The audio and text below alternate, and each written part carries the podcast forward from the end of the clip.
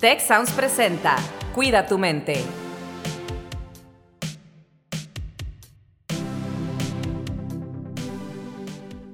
Hola, ¿qué tal? Bienvenidos a esta edición del podcast Cuida tu mente. El día de hoy los acompaña Rosalinda Ballesteros. Carlos no pudo estar con nosotros, pero tenemos un tema muy especial y muy importante para algunos de nosotros, eh, un tema que es parte de nuestra vida porque tiene que ver con los animales y sobre todo quienes tenemos mascotas en casa que son parte de nuestra familia, creo que nos vamos a identificar mucho con este tema. Y para esto nos acompaña Regina Ontiveros, entrenadora canina profesional y especialista en terapia asistida con animales. Regina, bienvenida. Hola Rose, pues muchas gracias por la invitación y pues claro, es un gusto poder contar un poquito eh, pues lo que son, ah, básicamente, digo, en mi campo son los perros, en toda esta parte, ¿no? Que, tiene que ver con, pues, con nuestro bienestar, ¿no? Entonces, bueno, pues yo encantada de participar y de poder, de poder aportar algo, eh, pues, de lo que sé. Muchísimas gracias y precisamente déjame empezar por ahí, eh, por el tema de ¿Pueden entonces las mascotas, los animales de compañía o los animales de terapia aportar entonces al tema de nuestra salud mental y bienestar? Sí, definitivamente. Eh, creo que esto ah, se ha venido como popularizando, eh, yo creo que hace más o menos unos 15 años, en donde realmente se le ha empezado a, ver a los animales de compañía, básicamente el perro y bueno, el gato en algunos casos, aunque bueno, pues es más, más común el perro, ¿no? Creo que hay un porcentaje más grande de personas que tienen perros, pero realmente sí se ha visto que los animales de compañía tienen muchos beneficios en nuestra salud, en, nuestro bienestar. Y, bueno, no, pues básicamente, eh, pues eso es, es parte de, por qué realmente queremos tener a un perro, ¿no? Eh, realmente cuando es no una mascota o cuando es como el perro de la azotea o el perro de la cochera, ¿no? Realmente cuando vive e interactuamos pues 24 horas con ellos, ¿no? Se vuelven parte de nuestra familia y sí, generalmente sí tienen como muchos beneficios pues para nuestro bienestar. Y se recomienda, por ejemplo, para todas las edades, eh, distintas situaciones de vida, por ejemplo, decías que sean parte de nuestra vida las personas que viven solas o las familias que son numerosas. En todos los casos, vería recomendable tener, por ejemplo, una, eh, pues en este caso, como tu experiencia es con perros, un perro que sea parte de la dinámica de la familia o de la persona? Pues mira, siempre y cuando todos los miembros de la familia estén de acuerdo en tener eh, un perro como parte de su familia, no lo vería, o sea, no, no vería como mal, ¿no? El que sea es como una familia numerosa o como si es una persona sola, pero creo que sí es importante que todos los miembros de la familia se involucren con el cuidado y, eh, bueno, pues con la atención que se le tiene que dar a, los perros, ¿no? Básicamente, digo, hablando, hablando de perros, ¿no? Y em, creo que cada, cada miembro de la familia puede tomar un papel importante, aunque sucede que la mayoría de los perros siempre tienden a irse más pues con una o dos personas de la familia, ¿no? Entonces, pues la verdad es que entre más actividades hagamos con ellos y más nos vinculemos, pues bueno, es más fácil que los perros puedan eh, realmente generar un vínculo, no nada más con un miembro de la familia, sino con toda la familia, ¿no? Pero bueno, pues esto se da como en cualquier relación, ¿no? En cualquier relación humano. Entre más convivencia tú tienes con ese ser, entre más eh, a lo mejor participas a la hora de de comer, de sacarlo a caminar, de jugar con él, pues bueno, básica, o sea, se va a hacer un vínculo mucho más fuerte que a lo mejor aquel miembro de la familia, pues que lo ve dos segundos y a lo mejor nada más le hace una caricia, pero realmente no se involucra con él, ¿no? Entonces, sí no vería mal el que, el que un perro se pueda incorporar a la vida de cualquier familia, pero como te decía, siempre y cuando realmente todos estén, eh, pues, de acuerdo, ¿no? En el que incorporar un perro a una familia pues implica trabajo, implica compromiso, ¿no? Implica responsabilidad, implica un montón de cosas.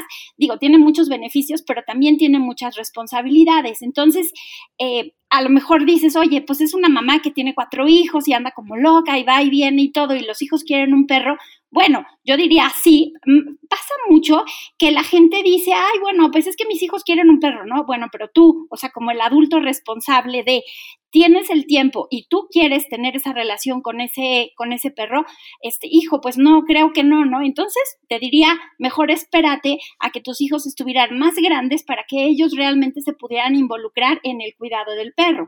Si no, pues, eh, pues mejor no lo tenga, ¿no? Entonces, este, pues sí, o sea, ahora sí que depende mucho si eh, ahora sí que si los, los adultos responsables de ese ser son los que realmente quieran, ¿no? Por mucho que un niño quiera, y me ha tocado casos que a lo mejor compran al perro y porque el niño está súper emocionado, ¿no? Siete años y no, yo lo voy a cuidar y yo todo.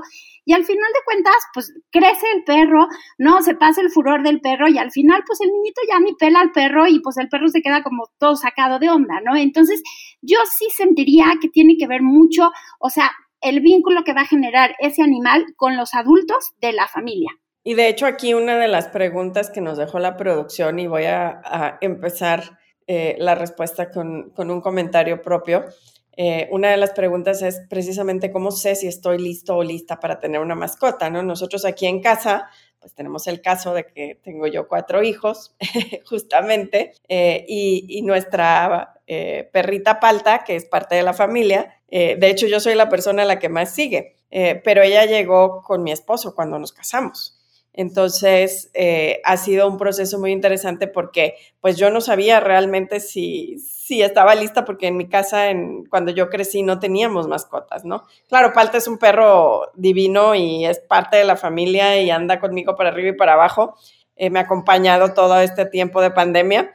Eh, pero bueno, así es, cada uno de los miembros de la familia se tiene que responsabilizar por diferentes cosas y también cuando llega un bebé a la familia, como fue nuestro caso, y ya está aquí Palta, también ha sido una relación muy bonita. Pero entonces la pregunta es, ¿cómo sé si estoy listo o lista? Y ya nos diste un poco la respuesta cuando dices, oye, si yo quiero de manera consciente tener una relación y la responsabilidad con este eh, animal, ¿verdad? Con este perro o con este gato o con la mascota que elijamos. Pues sí, digo, realmente, em, ¿no? Muchas veces, y, y, me ha pasado, ¿no?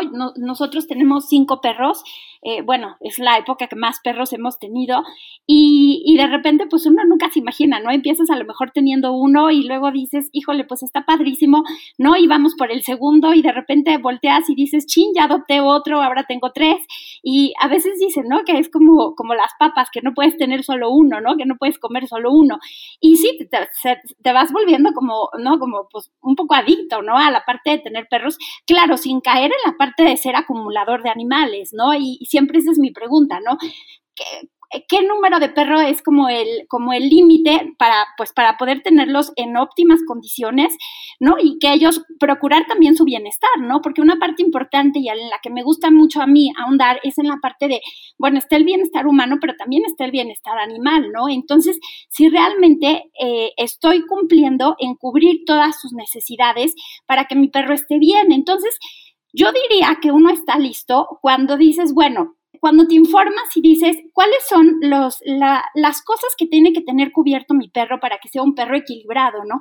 Y, te decía, volví al tema de los cinco perros porque todo el mundo conoce a los perros y nos dice, ay, pero qué suerte que les haya tocado, o sea, estos perros, ¿no? Y yo digo, bueno, no es suerte, ¿no? O sea, realmente hemos trabajado muchísimo en ellos, ¿no? Eh, o sea, llevo años dedicándome a, ellos, ¿no? Y pues sí, aboco parte importante del día, bueno, a lo mejor no todo el día, pero sí, o sea, sí me enfoco mucho, ¿no? En sacar, sacarlos a caminar, en jugar con ellos, en, ¿no? En hacerles de comer, o sea, prepararles su alimento, etcétera, ¿no? Entonces yo creo que uno está listo para tener o para incorporar a un, a un, pues a un animal de compañía en tu vida cuando realmente te empieza a hacer ruido y empiezas a decir, ¿cómo me encantaría un perro? A lo mejor ese es el primer indicio de decir, ah, a lo mejor no puedo pensar en un perro, ¿no?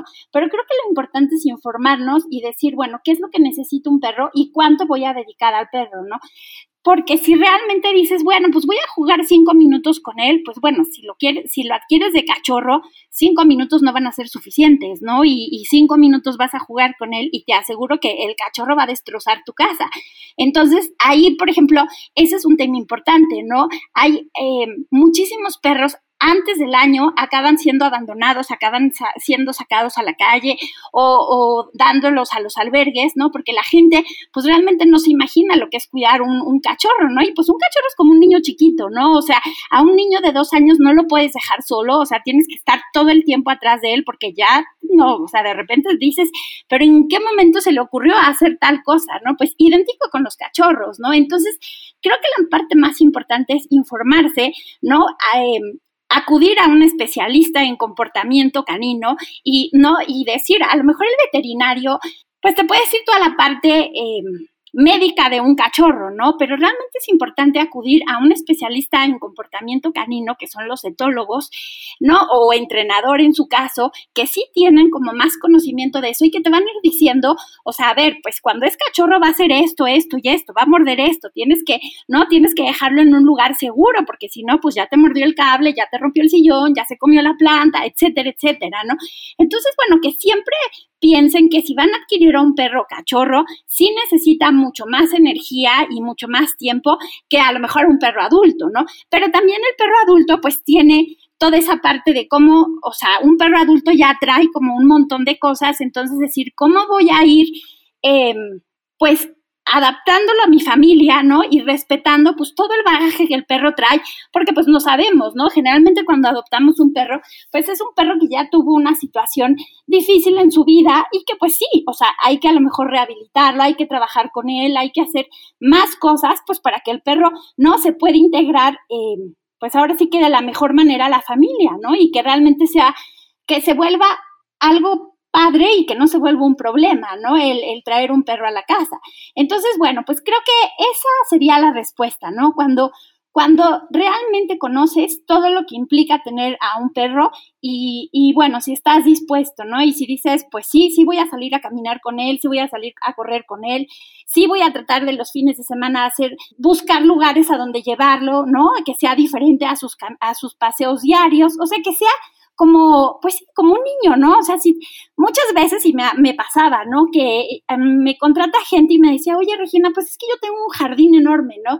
Y, yo, y el perro de todas maneras, pues no rasca y saca las plantas y hace destrozo y medio, ¿no?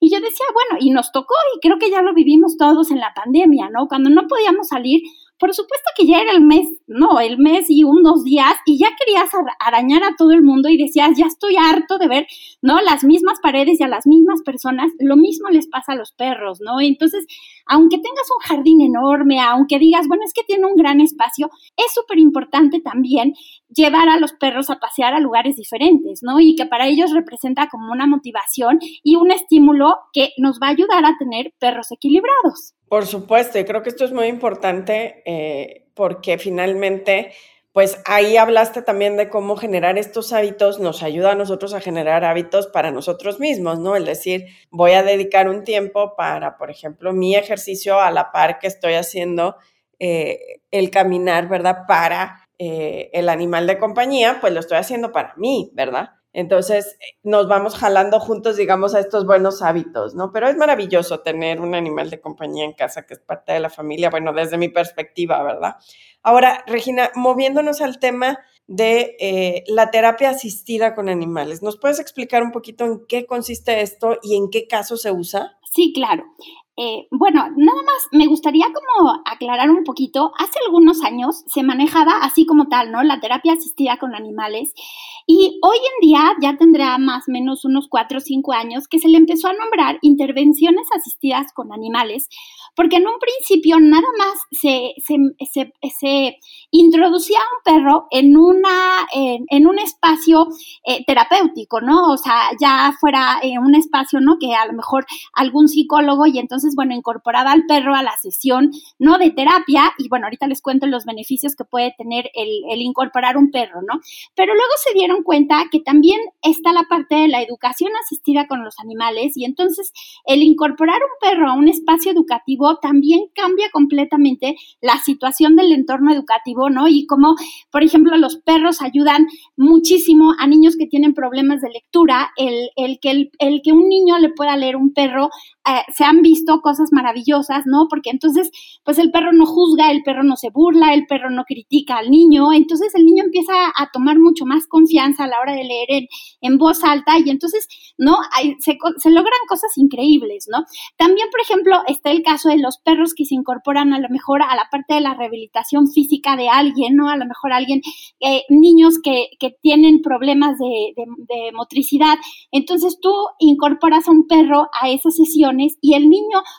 Obviamente el perro representa un estímulo y una motivación, entonces los objetivos que se logran al incorporar un perro a algún espacio terapéutico o educativo son mucho más rápidos y se genera una mayor adherencia a las sesiones, ¿no? O sea, cuando tú incorporas a un perro a alguna sesión y, empiezas a trabajar, ¿no? empiezas a involucrar al perro y a lo mejor pones el foco en el perro y no en el niño, eh, eh, los niños avanzan más. Les voy a contar, hace varios años estuve en Monterrey, bueno, viví en Monterrey varios años y participé en un programa en la biblioteca Benjamin Franklin y ahí hicimos un taller de verano en donde incorporamos a los perros a, las sesiones de lectura, ¿no? Y había un niñito, llegó un niño que no tenía un brazo y que él le costaba muchísimo trabajo como incorporarse a las sesiones o a las actividades extraescolares, porque bueno, siempre el foco, el niño, ¿no? O sea, siempre llegaba el niñito y todo el mundo decía, ay, pues mira, no tiene brazo, ¿no? Y entonces él siempre se sentía observado. Y cuando el niño llegó a las sesiones y se dio cuenta que llegó, o sea, era verano, ya saben, Monterrey, ¿no? Este, o sea, una temperatura súper alta, el niño llegó con sudadera y así como pues que nadie vea mi brazo, ¿no? Y a la hora que estábamos ya jugando después de la sesión de lectura, que nos salimos al jardín a jugar y todos los niños estaban centrados en el perro y nadie volteó a ver al niño, o sea, no era como alguien más que era parte de ellos, pero no era diferente, ¿no? Entonces fue increíble como de veras, o sea, la segunda sesión llegó con playerita de manga corta, o sea, como que ya no le importó, porque todas las sesiones el foco se, se centraba en el perro y no en el niño, ¿no? Entonces, eso para la autoestima del niño fue increíble, ¿no? Y la mamá estaba súper contenta y decía, es que de veras me costaba muchísimo trabajo que se incorporara alguna actividad extraescolar y, ¿no? Le encantaba ir a leer, en esa época era Rocco el que, el que trabajó en la biblioteca, eh, mi perro labrador, eh, uno de mis, bueno, mi viejito, porque ya es viejito, ya va a cumplir 12 años. Entonces, bueno, este, a la hora que llegaba y, y, se, daban cuenta que pues lo más importante en la sesión era Rocco, ¿no? Y no era este niñito. Entonces, pues de verdad, él, o sea, tuvo un cambio increíble. Entonces, bueno, la verdad es que he tenido pues un montón, ¿no? Ya llevo prácticamente 11 años trabajando con, con, la parte de intervenciones asistidas con perros y bueno, pues he, he visto muchísimas historias y muchísimas cosas súper lindas en donde dices, wow, ¿no? ¿Cómo pueden eh, un perro cambiar, ¿no? Cambiar el ambiente cuando, cuando los niños se sienten estresados o cuando hay que hacer algo, ¿no? Entonces, bueno, la terapia como tal o las intervenciones asistidas con los animales es cuando se involucra a un animal, algún espacio, ya sea terapéutico o educativo, se tienen que cumplir ciertos objetivos porque si no serían actividades, o sea, actividades es vamos a jugar con el perro y no hay que cumplir ciertos objetivos. Y cuando ya es una intervención una terapia o algo académico se tienen que cumplir objetivos y generalmente está el manejador del perro y algún especialista de la salud, ¿no? Que puede ser un psicólogo, puede ser un fisioterapeuta, puede ser algún pedagogo, algún maestro. Entonces, bueno, se trabaja como en equipo, ¿no? El, especialista en la salud y la persona que maneja al perro, ¿no? Pues aquí la verdad es que afortunadamente tengo la maestría en terapia familiar y bueno, tengo ahí como algunos diplomados, entonces pues me ha ayudado el que sí muchas veces puedo trabajar yo sola con los perros sin tener a alguien más, ¿no? Pero bueno, cuando alguien tiene un perro de terapia, pero no tiene como esa parte o esa expertise en la parte de... De, bueno, de trabajo con personas, pues bueno, se trabaja en equipo, ¿no? Entonces, básicamente eso es la terapia asistida con, con animales. ¿Y cómo sabemos, por ejemplo, si estamos buscando o necesitamos algún apoyo eh, terapéutico, si la terapia con animales es adecuada o, qué debemos buscar en terapia con animales, ¿no?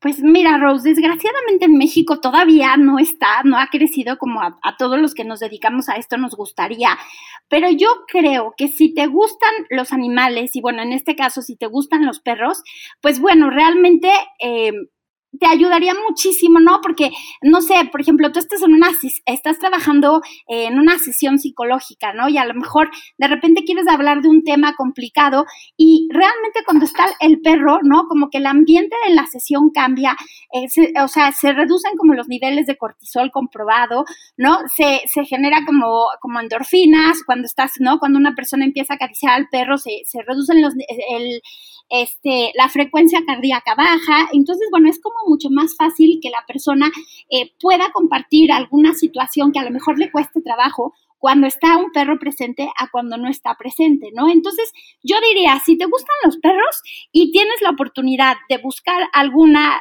terapia o alguna intervención asistida con ellos, pues bueno, no lo dudes y, busca, ¿no? Verás que sí, sí generan muchas más cosas, no, se avanza mucho más rápido, o sea, es, más fácil alcanzar objetivos cuando está un perro que cuando no está un perro, este, y bueno, muchas veces, ¿no? Me, eh, ahorita estoy trabajando en la Fundación Ronald McDonald y estoy trabajando con niños con enfermedades complejas y vamos a introducir, bueno, trabajamos con los niños y pues son niños que están prácticamente, ¿no? Lejos de su casa y están metidos eh, mucho tiempo en hospitales, ¿no? Entonces cuando llegamos con los perros a la fundación y, ¿no? Y es, es increíble cómo los ves, cómo la carita les cambia, ¿no? Cómo se, se, olvidan un poco de esa parte que tienen de salud, ¿no? Y, y se centran en el perro y empiezan como, ¿no? Y es mucho más fácil, por ejemplo, trabajar sus emociones a través de los perros que directamente con ellos, ¿no? Porque de pronto les cuesta mucho trabajo hablar de ellos y yo digo, bueno, ¿cómo no tan arroco yo? ¿Cómo creen que está Zach?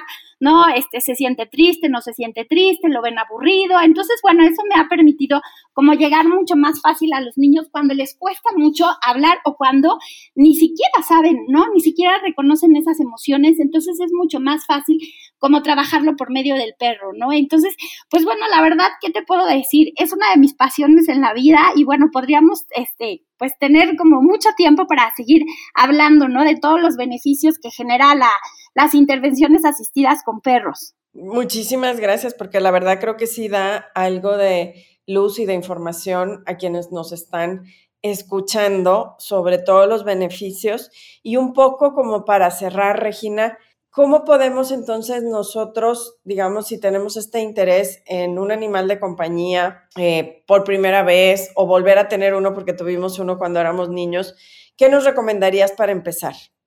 Pues creo que lo primero que les, o sea, les recomendaría es infórmense o sea, eh, antes de adquirir un perro es, eh, digo, no quisiera decir, bueno, adopten o compren, ¿no? O sea, porque, bueno, hay casos, ¿no? En los que a lo mejor todo el mundo dice, es que adoptar es muy bueno, pero eh, en mi caso me tocó, ¿no? Que yo tenía más perros y adopté una perra, híjole, nos fue súper mal, ¿no? Este, nunca se, lograron llevar, tuvieron unas peleas horribles. Entonces, creo que es muy importante como informarse y decir, bueno, me gustaría un perro adoptado o me gustaría, pues ahora que adquirir un perro desde cachorro, ¿no? Digo, también hay, también se pueden adquirir cachorros adoptados, pero a lo mejor dices, bueno, soy una persona que necesita, que le guste el ejercicio eh, o que no le guste el ejercicio, ¿no? Eh, pues bueno, si no te gusta el ejercicio, yo no te recomendaría que te compraras un labrador, un border collie, un golden, porque pues bueno, no hay manera, ¿no? Si eres una persona que te gusta, ¿no? A lo mejor pasar mucho más tiempo eh, sentado, leyendo y eso, bueno, el labrador pues no sería para ti, ¿no? Entonces, eh, creo que lo más importante es informarse y ver, porque además ahora hay un montón de información que uno puede buscar, ¿no? Y busca qué características tiene esa raza de perro que te gusta. O si, por ejemplo, vas a adoptar, pues entonces a lo mejor vas a un refugio y más o menos vas viendo, ¿no? Cómo es el perro, se lo ves que brinca, que ladra, que está súper activo y tú no eres así, pues entonces no te lo recomiendo, ¿no? En cambio, si te gusta correr, si te gusta salir a caminar, si te gusta la naturaleza, ah, bueno, pues entonces creo que un perro con más energía, pues bueno, te vendría muy bien, ¿no? Y, y que se, o sea, que, que sean como conscientes que es un ser vivo, que su bienestar es también súper importante, o sea, que, que no nada más es darles de comer y limpiarles donde, donde hacen, no, o sea, hay muchas cosas que uno tiene que hacer para realmente tener a un animal equilibrado.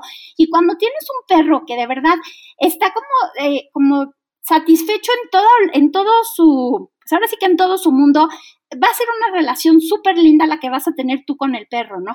Pero si no tienes tiempo de sacarlo, si no tienes tiempo, ¿no? A lo mejor dices, bueno, sí quiero un perro, pero me gustaría un perro que no haga ejercicio. Si hay razas que, ¿no? Que pues que no les gusta tanto el ejercicio como a otras, ¿no? Entonces, bueno, ah, o sea, creo que de veras ahora hay mucha, mucha, mucha información de cómo puedes más o menos ver el temperamento de un perro y decir, bueno, el temperamento de ese perro creo que puede funcionar con el, o sea, con la manera de ser de nuestra familia. Ah, pues sí, ah, pues no, ¿no? Entonces, yo más bien digo, lo que yo les recomendaría es eso, informarse, eh, eh, a lo mejor consultar con un especialista, buscar, ¿no? Preguntarle a un veterinario, preguntarle a un etólogo, eh, ir a una librería y buscar algo sobre, ¿no? Sobre diferentes razas de perros. Y bueno, con eso uno puede más o menos, ¿no? Ir viendo, ¿no? ¿Qué, qué puede ser, ¿no? Y, eh, y bueno, pues cada perro necesita como su espacio, los perros son como nosotros, cada uno tiene su personalidad y pues bueno, ir aprendiendo, ¿no? De la personalidad de cada uno y pues bueno, eso es lo que yo les recomendaría. Pues muchísimas gracias, Regina. Creo que es muy completo. Y sí, definitivamente todos, todos este, los perros, en este caso, que es, que es lo que compartimos, ¿verdad? El, amor y gusto por, por los perros, eh, tienen su personalidad y la verdad es que, al menos en mi caso, como te decía, es una parte integral y muy importante de nuestra familia. Muchísimas gracias por acompañarnos y bueno, síganos escuchando en eh, las siguientes emisiones de Cuida tu mente. Muchas gracias, gracias a ustedes. Si quieres conocer más sobre cómo cuidar tu salud, te invitamos a escuchar Hola de Salud. La prevención hoy es parte del tratamiento. El podcast en el que nuestros expertos te darán consejos para vivir de manera sana, equilibrada y feliz. Felicidad, ese sería un objetivo último. Escúchalo en Spotify, Apple Podcast y Google Podcast. Gracias por escuchar un episodio más de Cuida tu mente. Productor ejecutivo de Tech Sounds, Miguel Mejía. Asistente de producción, María Monroy. Productor de Cuida tu Mente, Carolina Montes. Diseño, Daniela Solís, Lizeth Rodarte y Pilar Ortega. Postproducción, Max Pérez, Marcelo Segura y Sergio Chávez. Los invitamos a escuchar el siguiente episodio de Cuida tu Mente y el resto de los programas de Tech Sounds en Spotify, Apple Podcast, Google Podcast y tech.mx slash tech sounds